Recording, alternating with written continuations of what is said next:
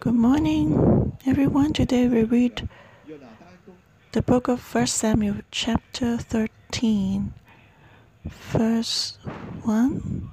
Saul reigned one year, and when he had reigned two years over Israel, Saul chose for himself three thousand men of Israel. Two thousand were with Saul in Michmash and in the mountains of Bethel, and a thousand were with Jonathan in Geba Benjamin. The rest of the people he sent away, every man to his tent.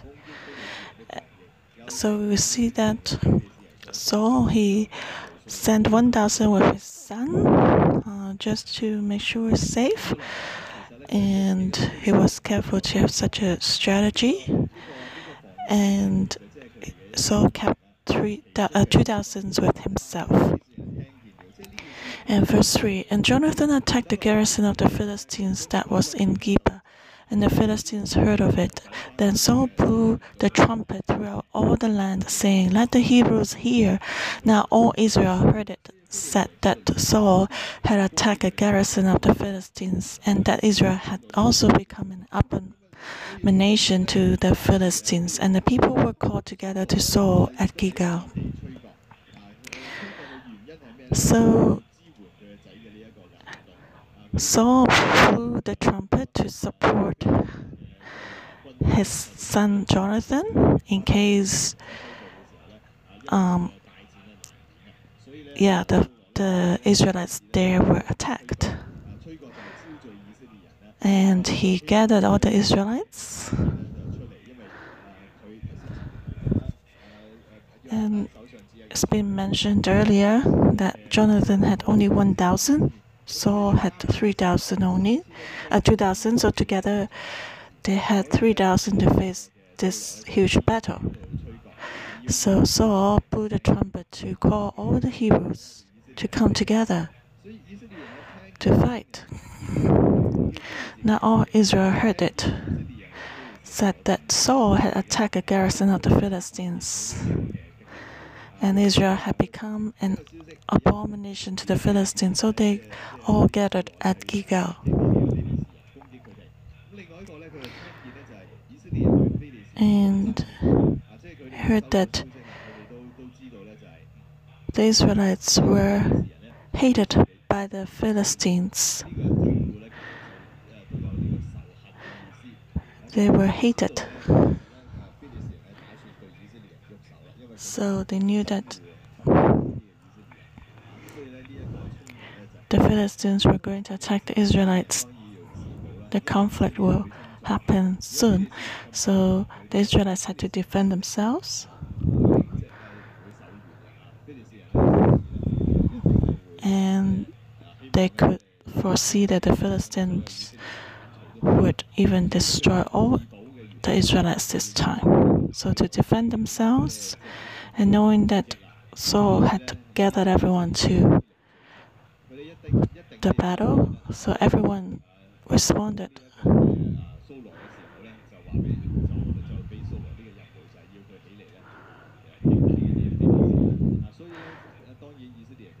And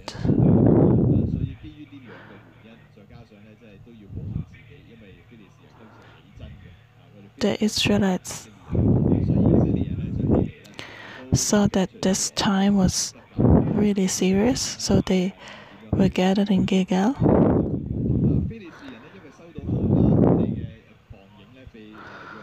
And verse 5 Then the Philistines gathered together to fight with Israel 30,000 chariots and 6,000 horsemen, and people as the sand which is on the seashore in multitude. And they came up and encamped in Michmash to the east of Beth Aven. When the men of Israel saw that they were in danger, for the people were distressed, then the people hid in caves, in thickets, in rocks, in holes, and in pits. And some of the Hebrews crossed over the Jordan to the land of Gad and Gilead.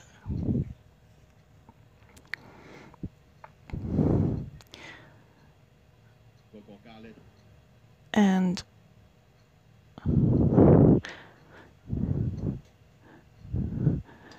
the Philistines heard that the Israelites had once drove up, drove away the Canaanites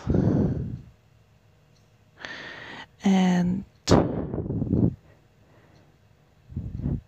and the Philistines now they saw the Israelites as abomination, meaning great hatred towards the Israelites. They saw them like rats.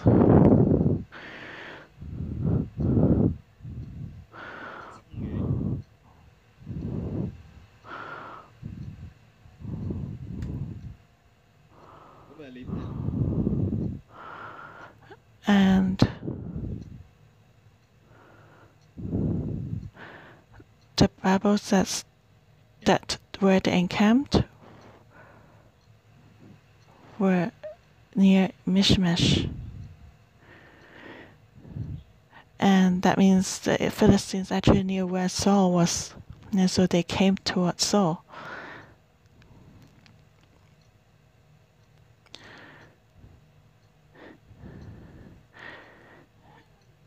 And the Israelites saw that they were in danger, so they hid in caves and rocks.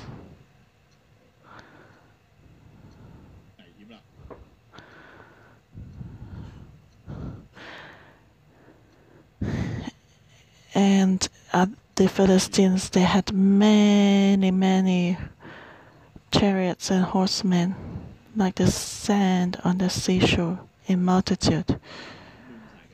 So it was actually kind of impossible for the Israelites to to win. They were hiding. They were all hiding.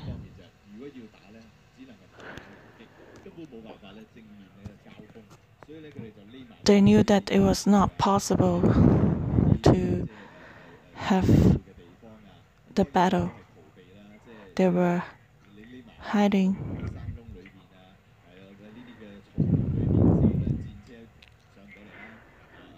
So the Israelites even left the land of Canaan and hid in other places. They crossed over to Jordan to the land of Gad and Gilead. Just like if there's any trouble in Hong Kong, people left Hong Kong and and uh, they go to Macau. This was the promised land when the Israelites would keep the commandments of God and if they would keep staying in the promised land, God would call them the Israelites. But if they left, then God called them Hebrews because they crossed the Jordan River. So the key difference is faith. If we have faith in God and trust in God, know that we're chosen by God, then we are the Israelites. But if we do not trust God, then they're called the Hebrews.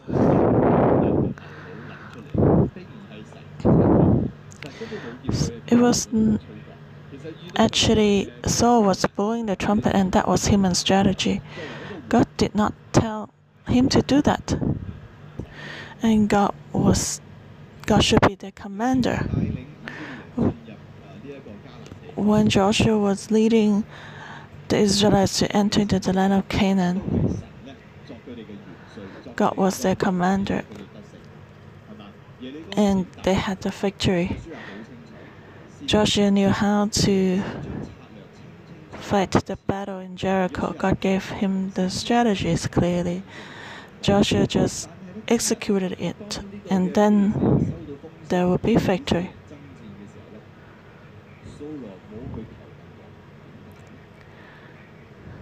But then this time, Saul did not inquire of God how to fight the battle. He thought he was king himself. He wanted to lead the Israelites, so he he just thought of solution by his own flesh, gathering everyone.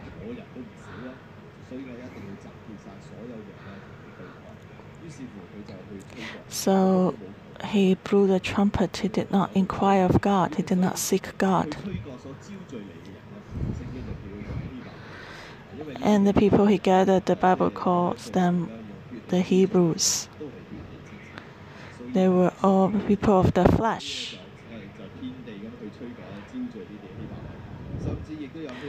And some Hebrews even crossed over the Jordan to the land of Gad and Gilead.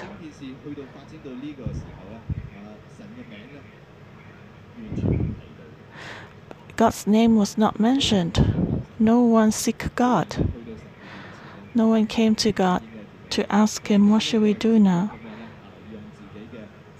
Everyone was just trying to use their own wisdom and experience. Say, okay, um, the Philistines had a lot of people, let's retrieve, let's go and hide. They find their own covering.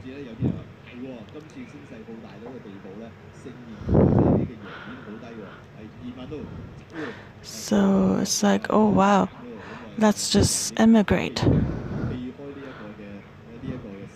It's not safe here. So that was the picture we see from the beginning. When some Hebrews crossed over the Jordan, the Bible says, As for Saul, he was still in Gilgal, and all the people followed him trembling. He was waiting in Michmash, but he retreated to Gilgal, where they started their country. That means Saul was afraid to confront or fight uh, against the Philistines. He retreated to Gilgal to strengthen his own troops. He left the battlefield. Verse 8 Then he waited seven days according to the time set by Samuel. But Samuel did not come to Gilgal, and the people were scattered from him. So Saul said, Bring a burnt offering and peace offerings here to me. And actually, Gilgal was the place where he met with Samuel. So he, Saul was there waiting for Samuel to come. He waited for seven days. That was the appointment to wait for seven days. But after seven days, Samuel did not come to Gilgal.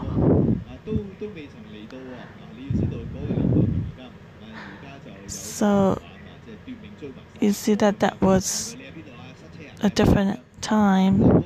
Here now we can make a phone call, but at that time there will be no news. We cannot contact each other.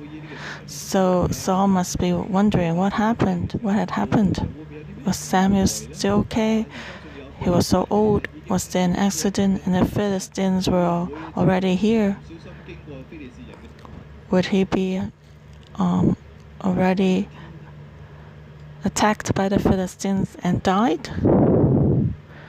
So Saul was not clear. So Saul said, Bring a burnt offering and peace offerings here to me. And he offered the burnt offering. Now it happened as soon as he had finished presenting the burnt offering that Samuel came, and Saul went out to meet him that he might greet him.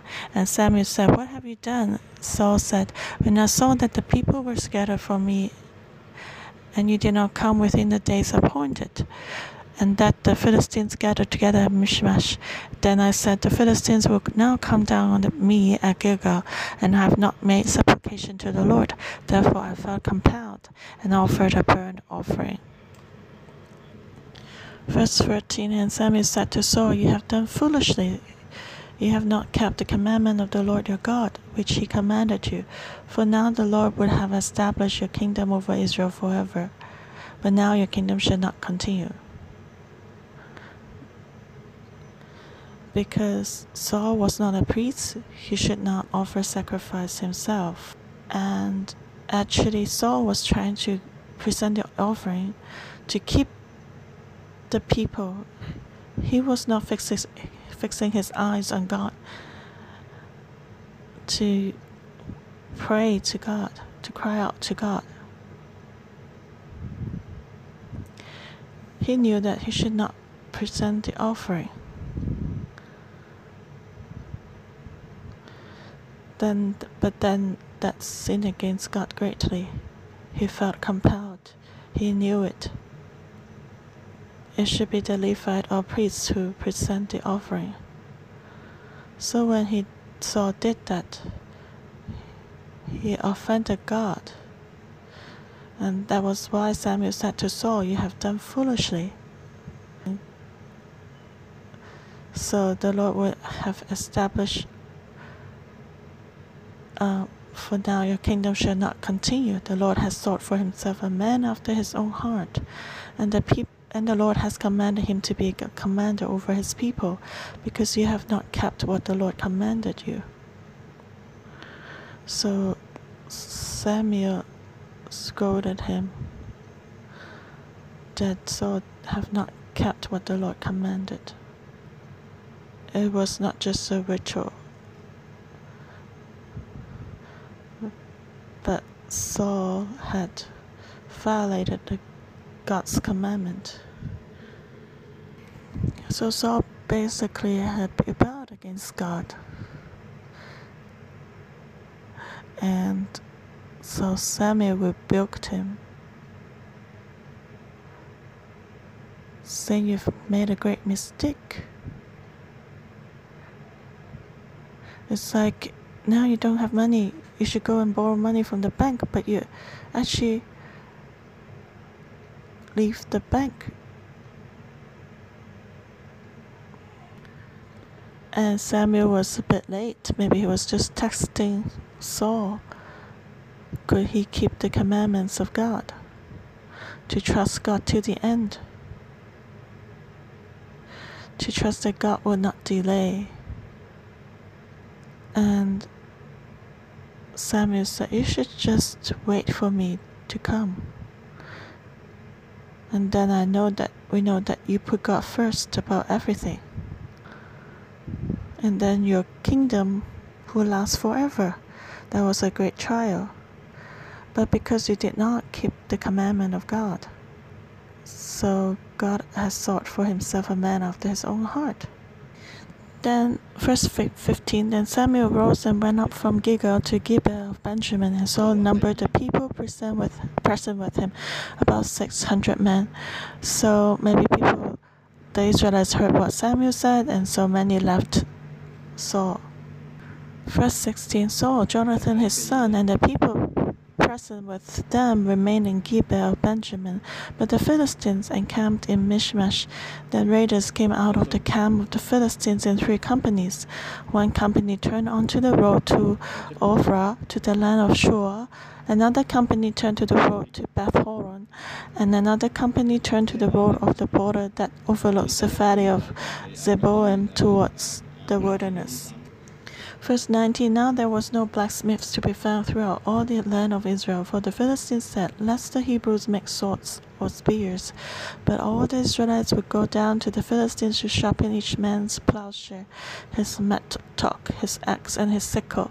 And the charge for sharpening was a pim for the plowshares, the mattocks, the fox and the axes, and to set the points of the goads.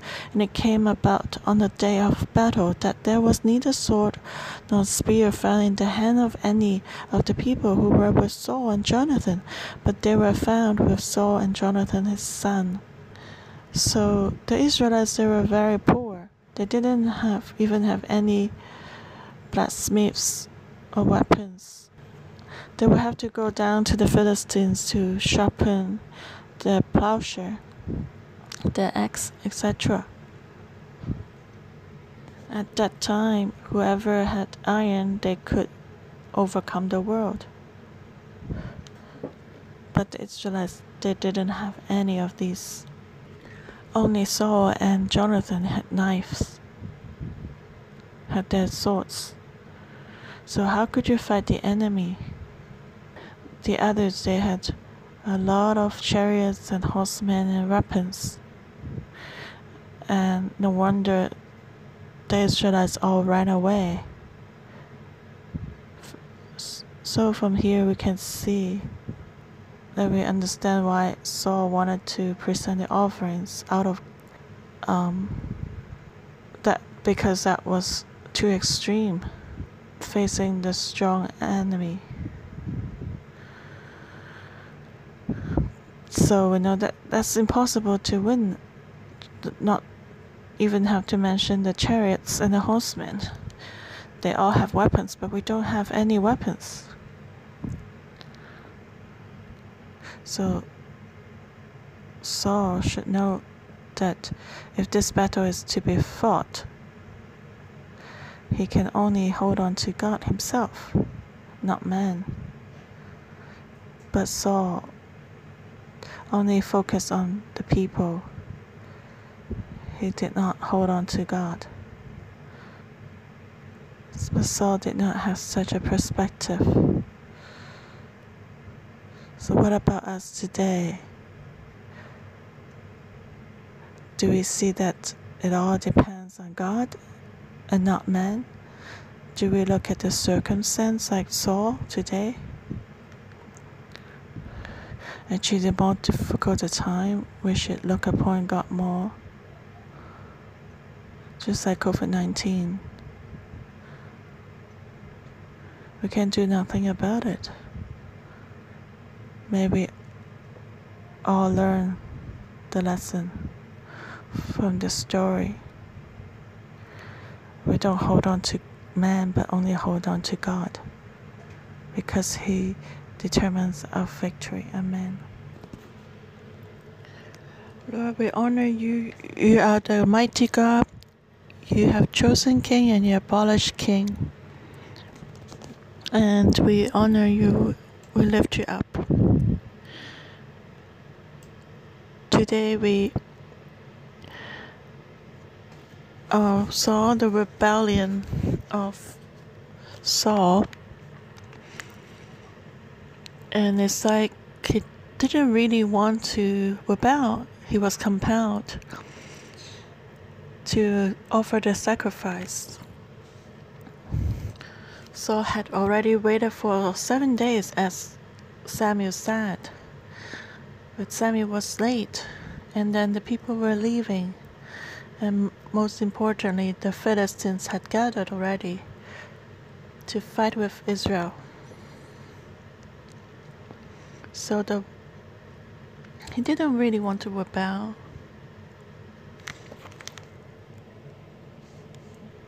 And what about us today? Do we also think that oh, there's no choice, the circumstance is like that? I cannot really obey, I have to rebel. It was actually very hard to wait, so I had to do something.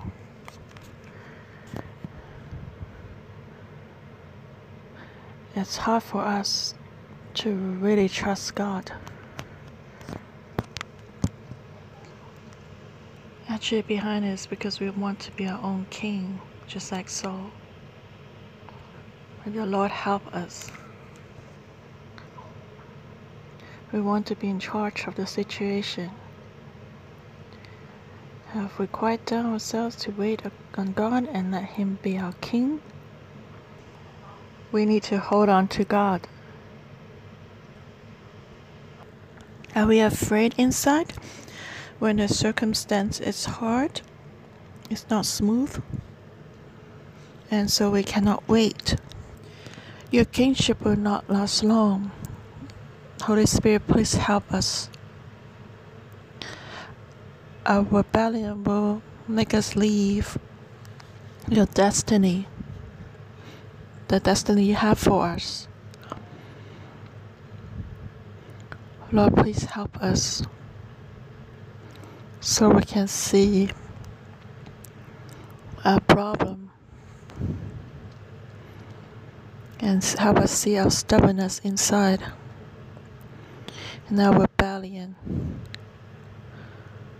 Actually, we feel we're compelled to rebel, but then actually, we are we don't trust you, we have sinned against you, so we confess our sins to you.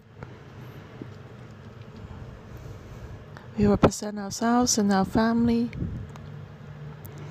We come before you. You're afraid to be out of control. We thought thought that everything is falling down. We have not treated you as God. We have ourselves as God. We have unbelief.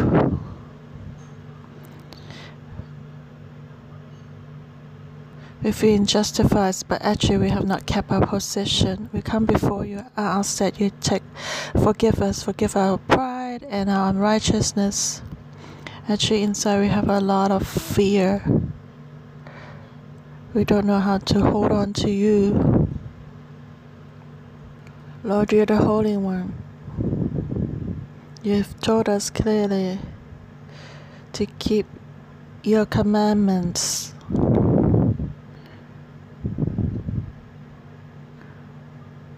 Lord, we have twisted your commandments.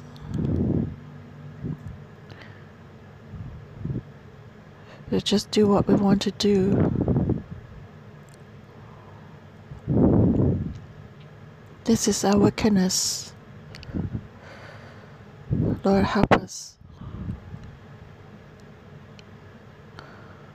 We and our family have sinned against you. Hong Kong has sinned against you.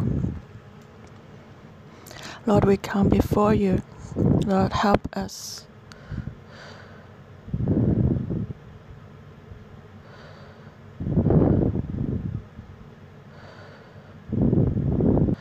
Take away our pride.